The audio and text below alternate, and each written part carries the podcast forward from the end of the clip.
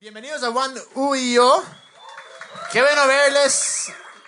Eh, ¿Cuántos son hinchas de la liga? Por favor, levanten la mano. Sé que están sufriendo bastante. Porque y ya salieron los hinchas de la liga que no, que como ahora se llama Estadio Rodrigo Paz, nunca nos ganaron en Casablanca, no sé. Pero si es que mañana le gana el Barcelona, hijo de madre, qué salado el Paz. Le cambian el, el nombre al estadio y le ganan, pucha.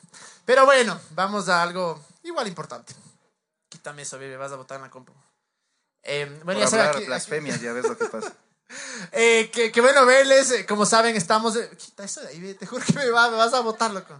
Eh, ¿cómo, ¿Cómo se llama? Eh, Ah, estamos en la serie, tú preguntaste, como saben, es una serie. Queríamos hacer algo diferente, queríamos darles eh, el micrófono, por decir así, ustedes, para que pregunten, para que cualquier cosa, cualquier cuestión que tengan, eh, nos las dejen saber. Y algo que quería hacer bien claro es, vean, de ninguna manera estamos diciendo que lo que decimos acá es la última verdad y que nosotros estamos bien y están equivocados para nada. Vamos a compartir, eh, nuestras respuestas son basadas en lo que creemos desde el mensaje de Jesús que está escrito en la Biblia. Al mismo tiempo vamos a hablar de nuestras experiencias, perspectiva.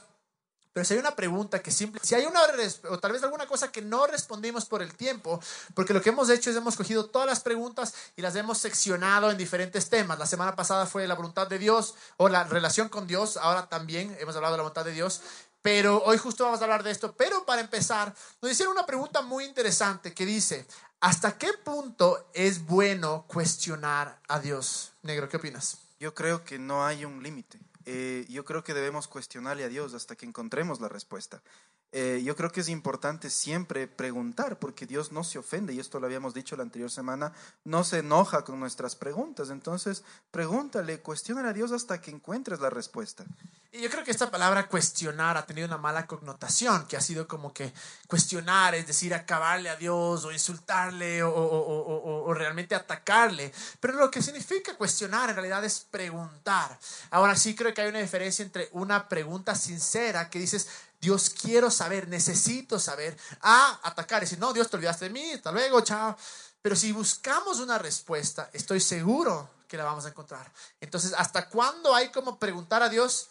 Las respuestas hasta que encuentres la respuesta, pues porque si no, toda tu vida tienes que preguntar. Pregunta, pero no te quedes insatisfecho hasta encontrar realmente la respuesta que buscas. Eh, tenemos otras, negro. Eh, ¿Por qué no le des tú?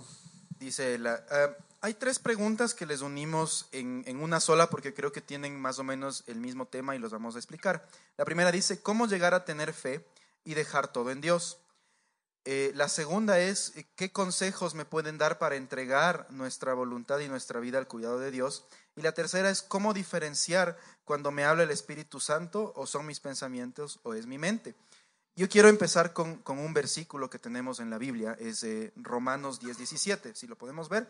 Dice, así que la fe viene como resultado de oír el mensaje y el mensaje que se oye es la palabra de Cristo.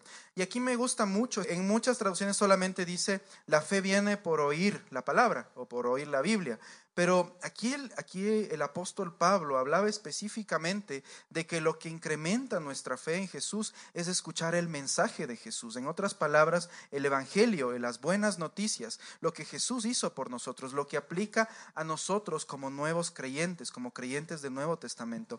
Porque nosotros podemos encontrar, y esto lo hemos explicado en, en otras series, que hay muchas cosas que están escritas en la Biblia. No todas las cosas que están escritas en la Biblia, por ejemplo, las dijo Dios. Muchas las dijeron otras personas, las dijeron gente, seres humanos, incluso el diablo. Entonces, incluso no todo lo de la Biblia es el mensaje de Jesús. Correcto.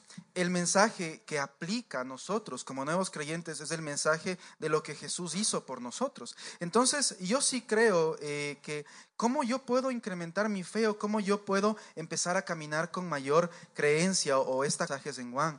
Eh, leer, por ejemplo, el Nuevo Testamento, las epístolas de Pablo, lo que aplica a nuestra vida. Eh, ¿Cómo puedo escuchar, por ejemplo, un mensaje que tenga que ver con lo que Jesús hizo por mí? Entonces, todos estos ejercicios poco a poco van incrementando nuestra fe. Ahora, yo creo, por ejemplo, que todos hemos nacido con una misma medida de fe. No es que a Dios le dio uno más, otro menos, pero sí creo que todos tenemos eh, un ejercicio en el que podemos incrementar nuestra fe o podemos en un punto desarrollar nuestra fe. ¿Cómo desarrollo mi fe? Con mi relación con Dios, conversando con Él, es pasando tiempo con Él, leyendo su palabra, conociendo más de Él, aprendiendo las cosas que Él ha hecho por mí. Entonces todo esto poco a poco va haciendo que yo igual, para responder la pregunta de cómo, cómo sé si Dios me habla o el Espíritu Santo o es mi voz o, es solo mi, mi imaginación, es con esta relación con Dios que yo puedo ir poco a poco trabajando, cultivando y, por ejemplo, yo puedo, yo sé que mientras más trabaje mi... Justamente hablábamos en la, en la serie anterior que Dios nos puede hablar de muchas maneras, ¿no es cierto? Entonces, yo sí creo que mientras tú más estés en esta relación con Dios, conversando con Él, pasando tiempos con Él, leyendo su palabra, tú sí puedes ser sensible a decir, ah, esto este pensamiento o este sentimiento que tengo en mi corazón si viene de Dios. Porque si viene un sentimiento o un pensamiento que no tiene nada que ver, por ejemplo, con lo que dice en la palabra, por ejemplo, si tienes un pensamiento que dice, es que esta enfermedad, y ya vamos a hablar de esto, esta enfermedad, yo te mandé para que tú aprendas una lección. Y mucha gente, si tal vez no conoce cuál es el mensaje de Jesús, va a decir, bueno, creo que sí, esto me está diciendo Dios. Pero si tú conoces el mensaje de Jesús, vas a decir, no, este pensamiento no viene de Dios, porque Dios no es malo, Él no me va a mandar algo que me haga sufrir. Entonces, por ejemplo, yo, yo tengo este ejemplo que yo trabajaba en un banco hace algunos años y aquí tenemos los cajeros que a veces ya tenían años de experiencia y ellos miles de billetes. Y cuando un cajero, por ejemplo, cuenta un billete que, o siente más bien dicho, un billete falso, él inmediatamente se da cuenta y dice, ah, este es falso, porque tal vez siente la textura del billete o, el peso o, cómo se dobla. Y obviamente cuando llega el momento y está contando los billetes y se da cuenta que uno es falso, por la experiencia inmediatamente se da cuenta, ah, este es falseta y le saca. Entonces yo creo que igualmente nosotros como creyentes, al desarrollar una relación con Dios que, que vaya día tras día, sí podemos llegar también a detectar cuando un pensamiento o un sentimiento o un sentir en nuestro corazón no venga de Dios. Y, no sé si aquí tú quieres Sí, con eso yo creo que tiene que alinearse definitivamente con lo que hemos sido súper enfáticos. Y si no estuvieran en la serie, él es, vayan a la serie, él es, donde todo lo que nuestra perspectiva de Dios tiene que filtrarse a través de Jesús y las buenas noticias. Las buenas noticias nos dicen, no te mereces nada, Jesús murió en la cruz, aun cuando no te merezcas nada, te dio todo, Solo nos queda parte que dice cómo dejar todo en manos de Dios. Yo creo que Jesús introduce un concepto aquí que es el de negarse a uno mismo. Se ha usado este concepto para decir, no, si te gusta esto, niégate a ti mismo, no puedes, te gusta tal persona, no puedes, niégate a ti mismo. Y se ha usado este concepto completamente equivocado. Lo que decía Jesús es, mira, Deja que tus caminos, que tus pensamientos se alineen con los de Dios. Yo no creo que hay ningún deseo malo. Por ejemplo, el deseo sexual no es para nada malo. Es un deseo eh, hecho por Dios definitivamente. La manera en la que alcanzamos ese deseo puede ser acostándonos con una y con otra, o puede ser comprando personas, chicos, chicas, eh, o puede ser viendo pornografía. Eso es lo malo, la manera en la que nosotros queremos alcanzar cierto deseo. Entonces, al Jesús decir, eh, a ti mismo, estás negando esos conceptos que tú tienes de cómo alcanzar o cómo llegar a hacer lo que Dios eh, tiene para ti. Así es que yo creo que una parte eh, de, eso, porque yo, yo sé que eres más grande. Tal vez esta es mi percepción y este es, así es como yo creo que tengo que vivir o hacer, pero yo creo que tú eres más grande. Pero para eso, una vez más, todo gira alrededor de conocer quién es realmente Dios y su bondad que ya vamos a, a leer, porque justo con esta viene otra. Dice, ¿Por qué una hora si Dios siempre hará su voluntad? Yo y el negro recibimos esta pregunta de una manera diferente. Eh, la percepción que yo tuve fue alguien que me dice, ¿de qué me sirve orar si al final Dios va a hacer lo que a él le plazca? ¿Ok? El negro le vio de otra manera, pero vamos a responder las dos. Pero antes, yo creo que tenemos muy mala eh, información o percepción o enfoque de lo que es la oración. Hemos pensado que la oración es un momento en el que le convencemos a Dios que haga algo, que Dios está en el trono indignado, buscando quién ora más y decir, ah, tú oras más, a ti te ayudo. Vos no oraste lo suficiente, no te conseguir cosas de Dios. En realidad, aun cuando sí hay lugar para eso, eh, el, todo el punto de la oración en verdad es relación con Dios, es chilear con Dios. Por eso Jesús incluso dijo, aquellos que hacen esas oraciones repetitivas y para que la gente le escuche no sirven de nada. La oración es simplemente conectarte con Dios. Es en el momento en el que tú puedes decir, eh, Dios me siento así, estoy de esta manera. Y más que nada es cuando Dios puede hablarte su voluntad también. Es un beneficio para nosotros y es un momento en el que nos recuerda definitivamente eh, sus promesas. Es un momento donde puedo ir donde Él cuando estoy hecho pedazo y decir, ay Dios, me siento mal. Y esa es la oración en realidad. No se trata de convencerle a Dios que ha ganado. Ahora, personalmente, cómo yo hago la oración, el tiempo que yo tengo oración con Dios. Yo una vez una persona dijo esto, dijo, nosotros no oramos, somos oración. Me parece una frase espectacular. Lo que quería decir él es que durante todo el día podemos estar chileando, conversando. Tengo el tiempo de oración, por lo general el mío es 90% me enfoco en una cosa, adoración y agradecimiento.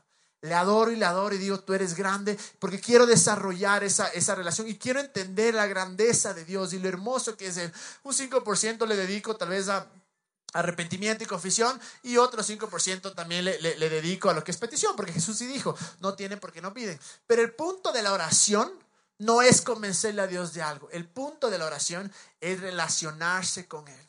Ahora, eh, bajo lo que yo había entendido que alguien decía, la persona que hizo esta, esta pregunta era, ¿de qué me sirve hacer si es que igual Dios va a hacer lo que le plazca? Entonces, es bajo este principio que tenemos que Dios está en control de todo, que es algo muy erróneo. Y lo digo porque no estoy diciendo, entiendo cuando la gente dice, sí, Dios está en control de tu vida. Sí, en el sentido en el que nada que te suceda va a ser más grande que Dios. Nada se le escapa a Dios. No es que Dios, uy, hijo de madre, te chocaste, estamos fregados obviamente que decimos de que Dios está en control, es que estamos inmediatamente afirmando que todo lo que sucede en el mundo y que todo lo que nos suceda a nosotros viene directamente de Dios. Entonces, ¿para qué yo voy a orar y pedirle a Dios que haga algo si igual va a hacer lo que le da la gana? Ahora, lo que yo quiero probar acá es que primero Dios no está en control de todo. Miren lo que dice en 1 Juan 5, 19. Sabemos que somos hijos de Dios y que el mundo entero está bajo el control del maligno. No el mundo entero está bajo el control de Dios. Algo que no tenemos que entender. Porque algo sea la voluntad de Dios no significa que de ley va a pasar. Y les voy a probar en un ratito en un versículo. Entonces, ¿qué es lo que sucede? Claro, si esa es nuestra, esta, nuestra, nuestra perspectiva, en ¿para qué voy a orar? O sea, ¿de qué me sirve acercarme a Dios y pedir algo si Él va a hacer lo que le da la gana?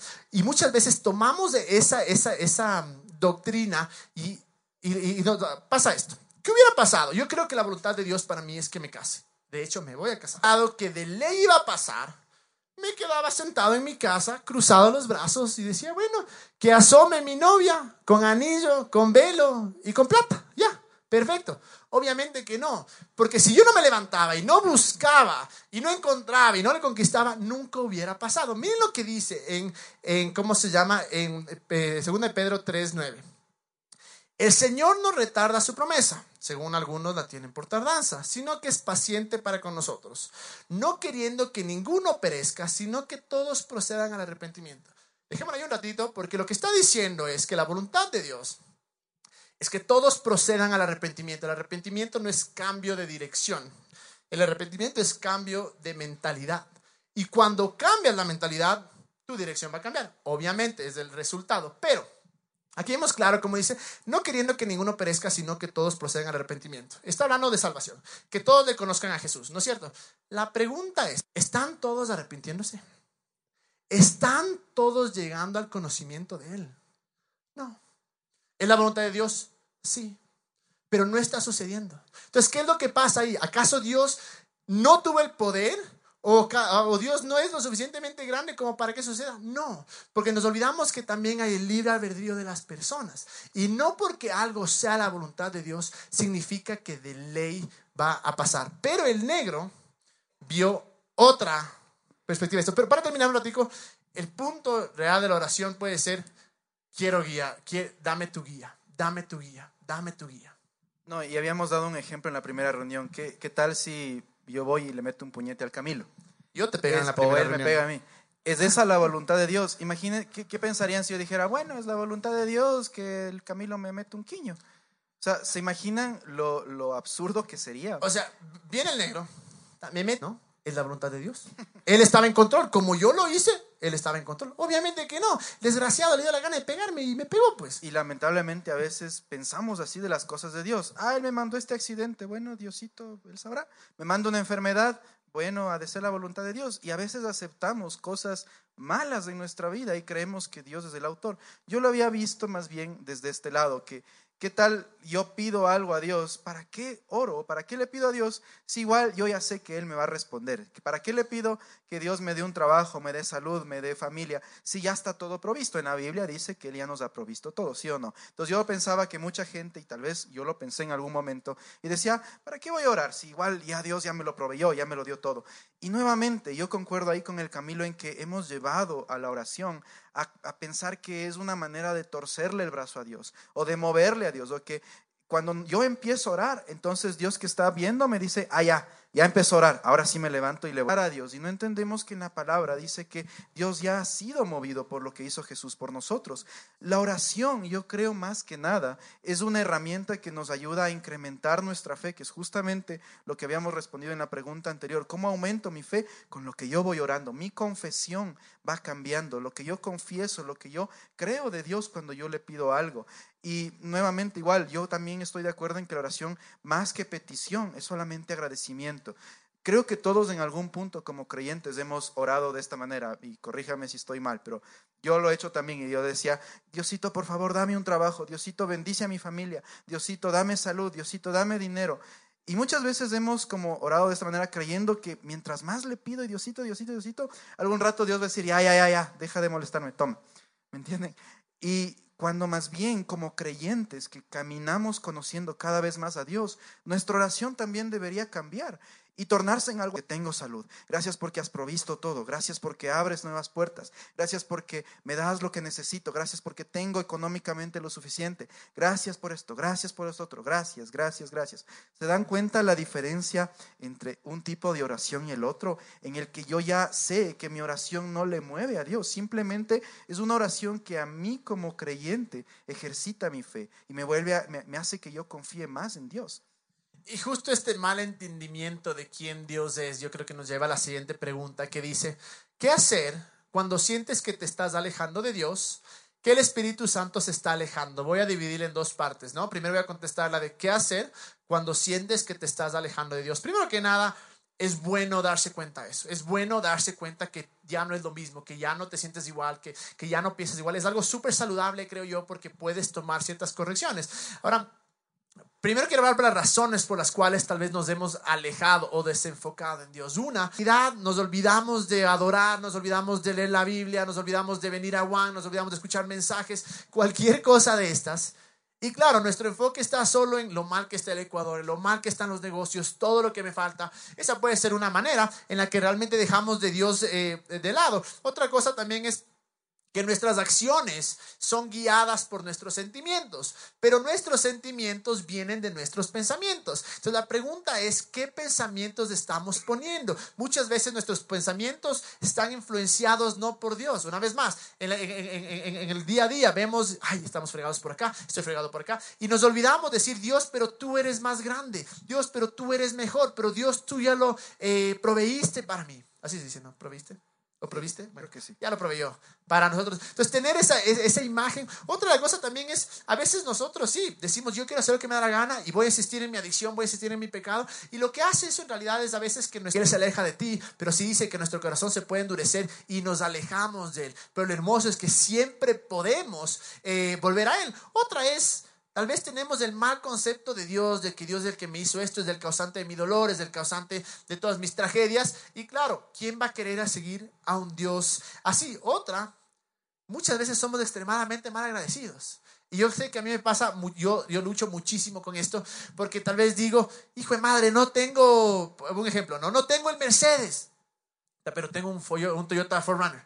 Entonces me comienzo a chillar y a quejar porque no tengo tremendo Mercedes, pero tengo igual un carrazo. Y muchas veces es así. Nos quejamos por todo lo que no tenemos, cuando en realidad tal vez hay gente que sueña con tener lo que tenemos. Hay gente que trabaja dos, eh, el doble, el triple, cuatro veces más para alcanzar lo que tenemos y nos hemos dejado de, asombrar de la bondad de Dios y de ser agradecidos. Y muchas veces también nos hemos dejado de, asombrar de lo hermoso que es Dios, de levantarnos y decir, esas son las razones. La solución es obviamente cambiar tus pensamientos y enfocarte en él. Mira lo que dice Hebreos 12.2.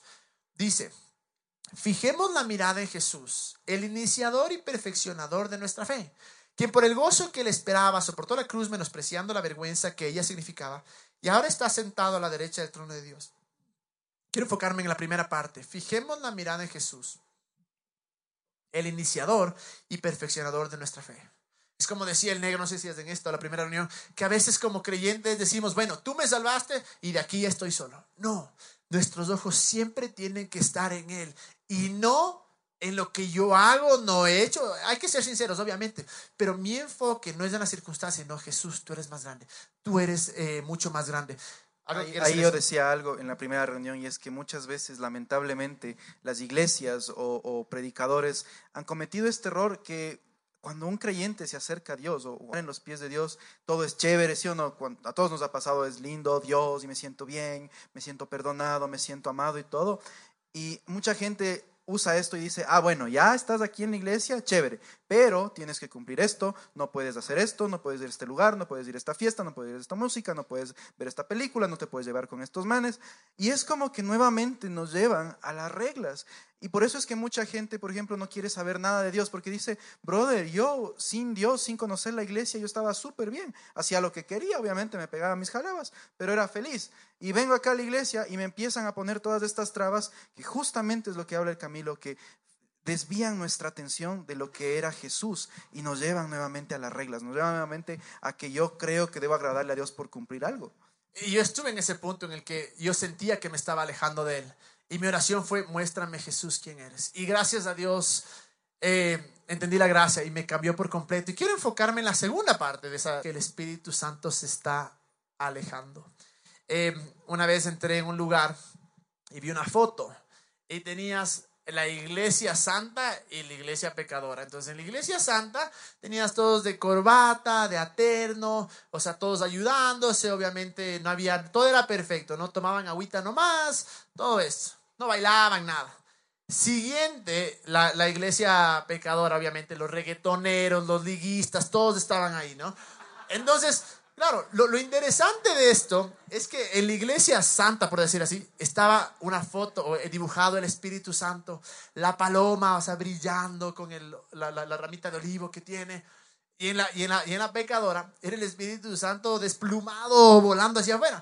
Entonces, lamentablemente, esa es la imagen que nosotros tenemos del Espíritu Santo y es la imagen que tenemos de Dios. Dios es más grande que tu pecado y vino a quedarse. Muteca pero el Espíritu Santo se quedaba afuera. Y cuando salía le buscaba, pero como estaba borracho ya no se metía. Entonces me tocaba esperar hasta el siguiente día que vaya a la iglesia y me arrepienta y ahí sí vuelve el Espíritu Santo. Y tenemos esa idea de que el Espíritu Santo eh, tiene tanto miedo, aun cuando Jesús venció el pecado, pero tiene tanto miedo que, uy, pecaste, no me voy. Y pensamos que es, es una nena, pero obviamente que no. El Espíritu Santo es más grande que cualquier cosa. Y es más, Jesús hizo, antes de irse, antes de ascender al cielo, él dijo, eh, vayan por todo el mundo predicando las buenas nuevas, ¿no es cierto? Leímos incluso la semana pasada.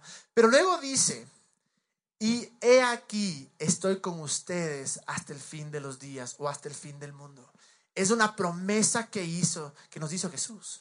Estoy con ustedes siempre. Jamás deberíamos orar, Espíritu Santo, no te vayas. Obviamente que no. David lo oró porque él no tenía el nuevo pacto, no tenía eh, el, sacrificio que hizo Jesús. Entonces, obviamente, nuestra oración es, gracias Dios, porque a veces soy un idiota y a veces peco, pero tú sigues conmigo. Siempre. Él no se aleja. Incluso, miren lo que dice en, en Hebreos. Perdón, ahí hay otro pensamiento, por ejemplo, que Jesús dijo, antes de irse, él dijo, no les voy a dejar huérfanos, les voy a dejar al Espíritu Santo. Entonces, ustedes imaginan lo absurdo que sería que Jesús nos promete que no nos va a dejar, que va a quedar el Espíritu Santo con nosotros.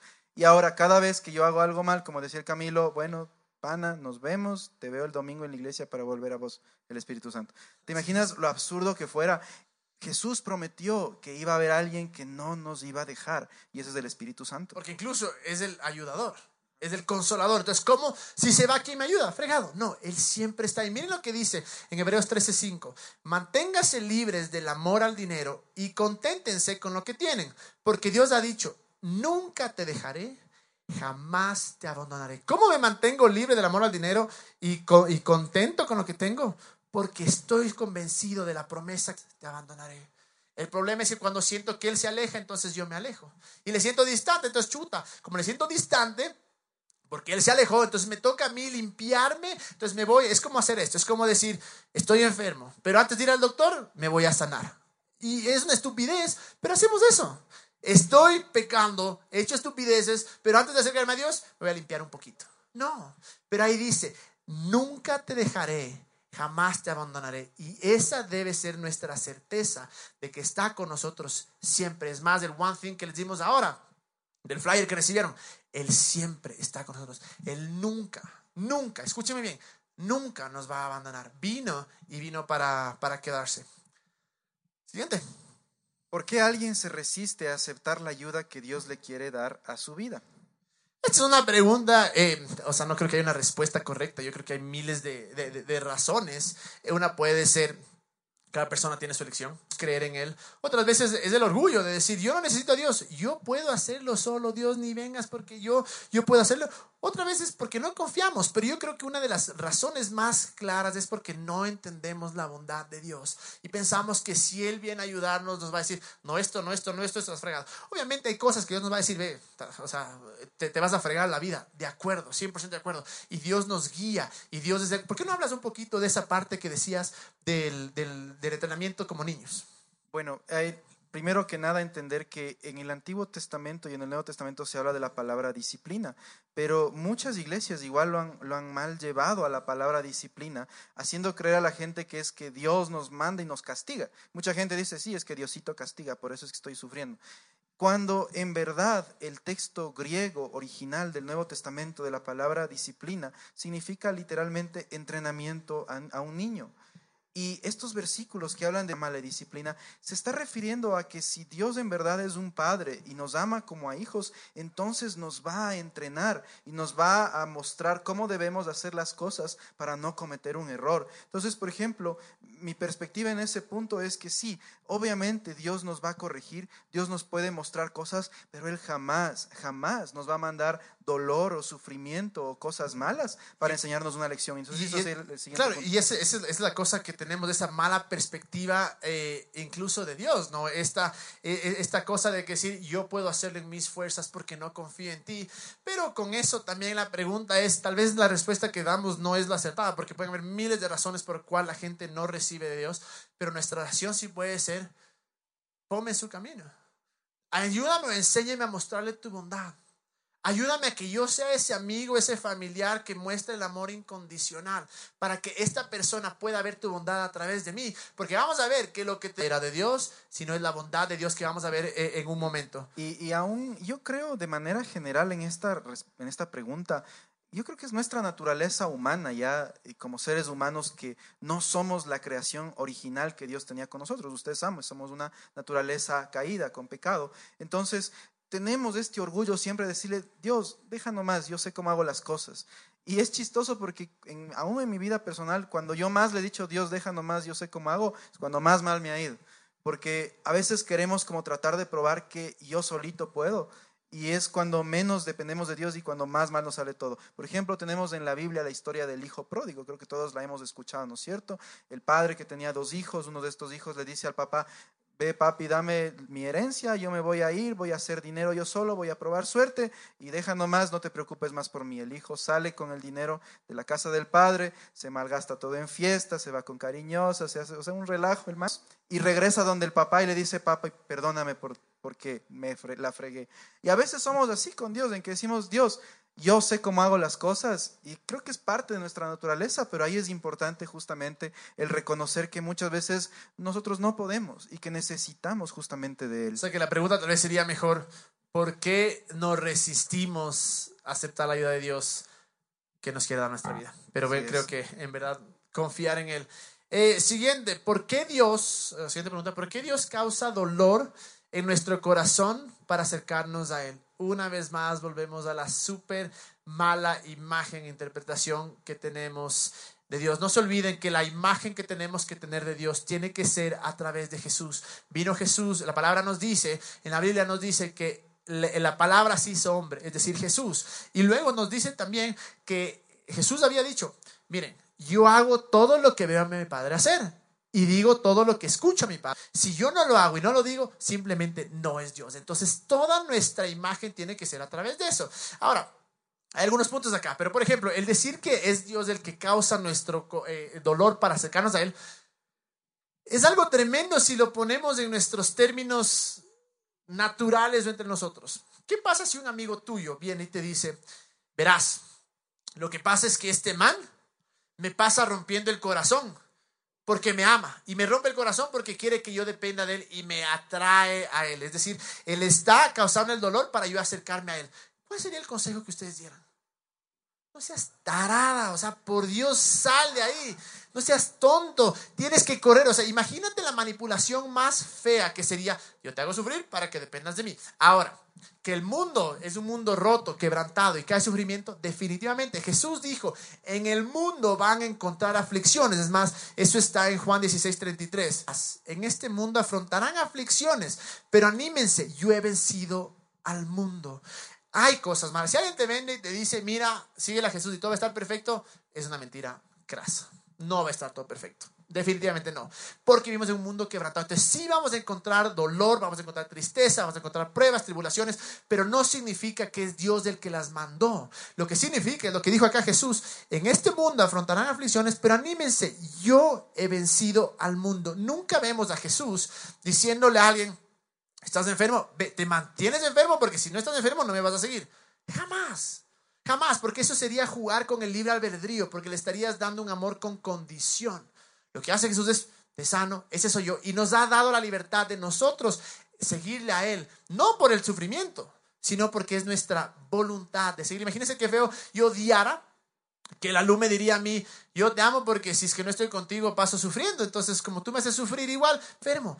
¿Por qué pensamos que ese es Dios? Y, es chistoso porque cuando tú oyes de una relación, que a veces hemos tenido amigos así que han tenido relaciones súper feas o, destructivas, nuestro consejo siempre es, oye, sal de esa relación, te estás acabando. Pero es chistoso porque cuando pensamos en nuestra relación con Dios, lo aceptamos y decimos, bueno, con Dios sí ha de ser así, porque Dios es Dios, entonces Él me manda esta enfermedad, o Él me manda este dolor, o Él me manda este sufrimiento. Pero yo lo llevo a este ejemplo. Dios es un padre.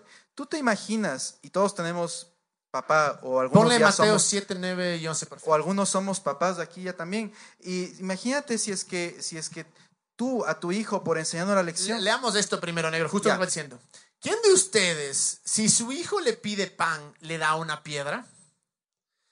O si le pide un pescado, le da una serpiente. Pues si ustedes, aún siendo, siendo malos, saben dar cosas buenas, dará cosas buenas a los que le pidan. Entonces ese es el tema, o sea, todos tenemos nuestro papá, ¿no es cierto? Que bien o mal es imperfecto, nos hemos peleado con nuestro papá y todo. Y aquí dice la Biblia que aún nuestros papás terrenales, siendo imperfectos y malos, nos han dado cosas buenas.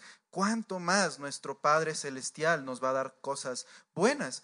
yo le decía a una persona justo a la salida de esta reunión, ¿qué pasa si yo como papá le, electrocuto a mi hijo para decirle, verás, mijito, te electrocuto, para que sepas lo que te va a pasar si metes los dedos en el tomacorriente? ¿Se, ¿Se imagina la clase de taita que sería? Y la cosa es que si nosotros haríamos a nuestros hijos o a la gente lo que pensamos que Dios hace con nosotros, iríamos a parar a la cárcel. O sea, sí, Dios me electrocutó o Dios me dijo, ve para que te endereces, toma quemado, tómate vuelo la pierna, tómate quito un hijo, tómate hago esto. Pero si nosotros haríamos esto, o sea, si el negro, eh, como él decía, no, eh, se porta mal, taita y al guagua coge y le electrocuta a la cárcel. De un... Y, miren este versículo, Juan 10:10. 10. Y aquí está justamente la respuesta. Dice, esto dijo Jesús, el ladrón no viene más que a robar, matar y destruir. Yo he venido para que tengan vida y la tengan en abundancia. Y tal vez lo han escuchado este versículo. Si algo te mata, te roba o te destruye, no viene? de Dios. Definitivamente no viene de Dios. Dice que viene del ladrón, del enemigo, de Satanás, del que odia tu alma. Entonces Dios no te va a mandar una enfermedad para enseñarte una lección. Dios no va a hacer que pierdas a un ser querido para enseñarte una lección. Nuevamente, vivimos obviamente en un mundo imperfecto donde hay accidentes, donde hay terremotos, donde hay desastres, completamente de acuerdo, pero pensar que Dios es el que nos manda eso para que nosotros nos acerquemos a Él es un concepto totalmente errado. Y yo creo que está muy bien que en los momentos de sufrimiento nos acerquemos a Él, definitivamente. Él es nuestro ayuda, no es nuestro socorro, como dice la Biblia, pero tiene que ser una elección basada en amor, porque todo lo que sufrir para mantenernos cerca, eso no es amor, eso es manipulación. Miren lo que dice en Isaías 43, 43 2. Cuando cruces las aguas, yo estaré contigo. Cuando cruces los ríos, no te cubrirán sus aguas. Cuando camines por el fuego, no te quemarás ni te abrazarán las llamas. Lo que nos está diciendo Dios está dando una invitación que en el momento de sufrimiento nos acerquemos a Él. Pero no está diciendo, yo te voy a poner en las aguas, yo te voy a poner en los ríos, yo voy a hacer que camines por el fuego. De ninguna manera. Lo que está diciendo es, el mundo es una desgracia, pero cuando pases por momentos duros, ven conmigo, porque de ahí sale nuestra, nuestra, nuestra mm, fuerza. De ahí es donde podemos decir gracias Dios porque te encuentro en mi socorro. Y como decíamos antes, este versículo negro a mí nunca me lo dijeron. O sea, no quiero decir que yo lo encontré más o menos, pero nadie me lo dijo. Y un día abrí la Biblia, estaba leyendo y dije, hijo de madre, ¿por qué me mintieron? Porque este versículo es espectacular. Está en Romanos 2.4. Dice, ¿no ves que desprecias la riqueza al no reconocer que su bondad quiere llevarte al arrepentimiento? Lo que nos dice acá, negro, es, no es el castigo de Dios. Es el temor. No es el temor, no es la tristeza, no son los problemas los que nos llegan al arrepentimiento. Dice, es la bondad. Pero me encanta como dice, ¿no ves que desprecias las riquezas de la bondad de Dios y de su tolerancia y paciencia cuando no entiendes que lo único que te va a llevar al arrepentimiento es la bondad de Dios? Y podemos ver claramente eso en Jesús. Ahora, que muchas veces nuestras eh, elecciones o, acciones tengan un resultado desgraciado y que por eso nos hayamos acercado a Dios, o sea, yo creo que, bueno, mejor de alguna manera te acercaste a Dios, pero no significa que Dios te guía de esa manera. Cuando vemos a Jesús, si vemos cómo se le acercó a Pedro cuando le dijo que pesque, le mostró su bondad y luego Pedro dijo, dijo, anda, pesca acá. El man le dijo, he pescado todo el día, no importa, pesca igual. Coge, lanza, coge todos los peces y la respuesta de Pedro el arrepentimiento. Enseguida, eh, el otro, ¿cuál es? Está con la, con la mujer que hablamos en él es la mujer samaritana, ¿no es cierto? Coge y le muestra la bondad y en eso ella sale corriendo y dice, vengan a ver al Cristo. Y por último, la chica que fue eh, cachada en el, como en el Tantra, que cogieron, le sacaron de ahí. Y claro, ¿qué es lo que sucede? Le muestra la bondad y le dice, ¿quién te condena? Yo tampoco, anda y no peques más. Siempre el la manera en la que Dios nos guía al arrepentimiento es a través de su bondad.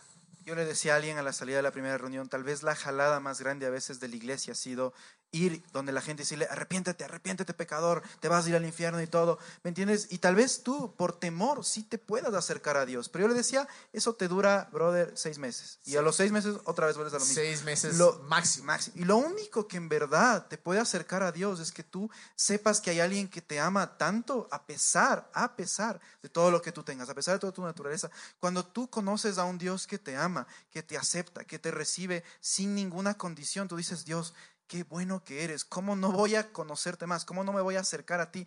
Eso es lo que está hablando justamente este versículo. Y la última pregunta, sé que estamos contra el tiempo, pero es ¿por qué la fe es probada en el sufrimiento de las personas? Ahora, una vez más, no es que Dios prueba tu fe, Dios sabe cuál es tu fe, no es que Dios dice, a ver, chuta, veamos el negro, a ver qué tal es tu fe, chuta, no, no reprobaste o, o pasaste. Obviamente que no, Él sabe, pero sí, nuestra fe, y no solo nuestra fe, nuestras creencias en general, nuestras amistades, nuestro amor, eh, nuestros negocios incluso, siempre van a ser probados en el momento difícil, no porque Dios lo haga así, sino que el momento difícil es cuando digo, a ver, ¿de qué estoy hecho? A ver, ¿en realidad creo esto o no creo esto? Muchas veces que pasaba por momentos difíciles, me he dado cuenta yo que no creía de verdad. Porque digo, ¿cómo puede ser que predico esto y actúo de otra manera? Tal vez eso todavía no está en mi corazón. Tal vez lo digo acá, pero no acá. Entonces sí, definitivamente cuando pasan estas cosas en un mundo roto en el que vivimos, vamos a encontrar sufrimiento. Y sí, nuestra fe va a estar, va a ser probada, no por Dios, pero va a ser probada, definitivamente. Pero yo creo que al mismo tiempo hay una cosa que prueba más tu fe realmente, que es cuando estás en la cima. Porque cuando estás en la parte de abajo, no tienes más que ver arriba. Y hasta ateos incluso muchas veces dicen, eh, pero si hay un Dios, ayúdame a Dios. O sea, hasta el más ateo, el rato que le van a cortar el cuello, es Dios si existes, dame una manito. No es cierto, es, es, así de sencillo. Pero cuando estás acá, Cuando tienes, estás prosperando tu negocio, cuando tienes paz, cuando tu familia está bien, cuando todo sale bien, ahí es muchas veces cuando nos olvidamos de Dios. Porque decimos, es como si el negro, nuestra naturaleza a veces es, no necesito, yo alcancé acá y nos olvidamos. Entonces sí, aun cuando creo que la fe sí es probada en los momentos duros, creo que es más probada cuando estás acá.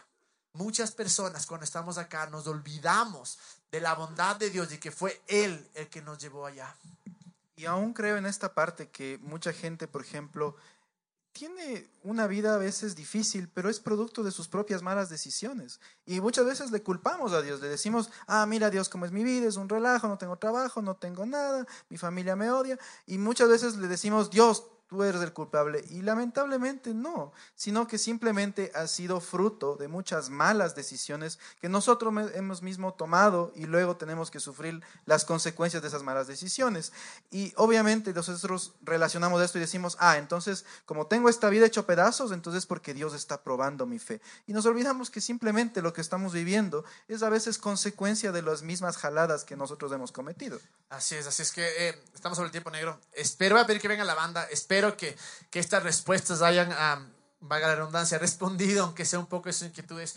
Si no están satisfechos, sigan buscando por ustedes mismos. Pero quiero terminar con este versículo que está en 2 Corintios 1, 3 y 4, que dice, Alabado sea el Dios y Padre de nuestro Señor Jesucristo, Padre misericordioso y Dios de toda consolación. Me fascina esta parte, vuelve antes, vuelve antes, donde dice, eh, Padre misericordioso y Dios de toda consolación. Y luego el 4 nos dice, que nos consuela en todas nuestras tribulaciones para que con el mismo consuelo que de Dios hemos recibido, también nosotros podamos consolar a todos los que sufren. ¿Cómo va a ser mi consuelo a los otros cuando alguien me diga, brother, estoy enfermo, estoy destrozado, no tengo paz, me quiero pegar un tiro? Decirle, no, es Dios atrayéndote a ti. ¿Cómo vamos a hacer esto?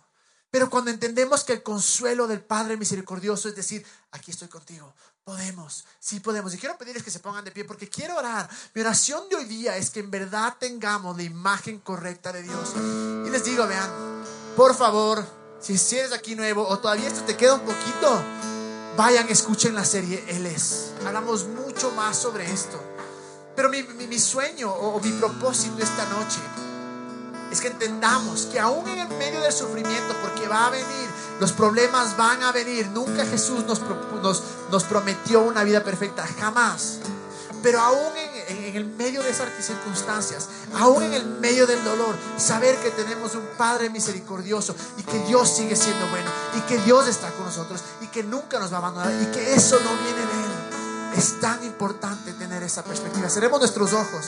Jesús, te doy gracias porque Eres tú, Señor.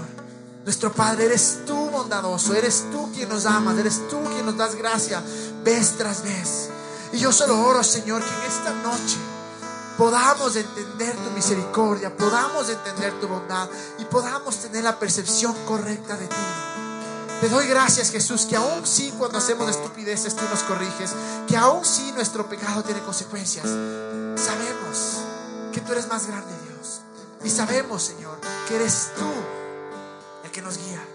Yo oro, Dios, que, que nuestro corazón esté lleno de alegría por saber que no eres tú el que mandas esto, pero estar confiados, Dios, que nunca nos abandonas y que aun cuando pase por valles de sombra y de muerte, tú estás conmigo y estoy confiado que aun cuando esté en el momento más oscuro, no voy a decirte gracias por los problemas y porque es tu voluntad, sino voy a decirte gracias Dios porque estás conmigo y me vas a ayudar. Yo oro eso para todos los que estamos acá, en el nombre de Jesús, Señor. Y este es el momento en la adoración, es cuando puedo decir, me quito esa mentalidad que tengo de Dios, me quito esa percepción y voy a confiar que eres bueno. Cuando te alabo, te alabo porque eres bueno, porque tu bondad me lleva al arrepentimiento. No tus iras, no tu castigo, no mis consecuencias, sino que es tu bondad. Y cuando cantamos, cuando le adoramos, aparte de que es también oración, estamos diciéndole, Dios eres más grande. Y confío en ti. Confío que nunca me vas a dejar. Vamos a adorar.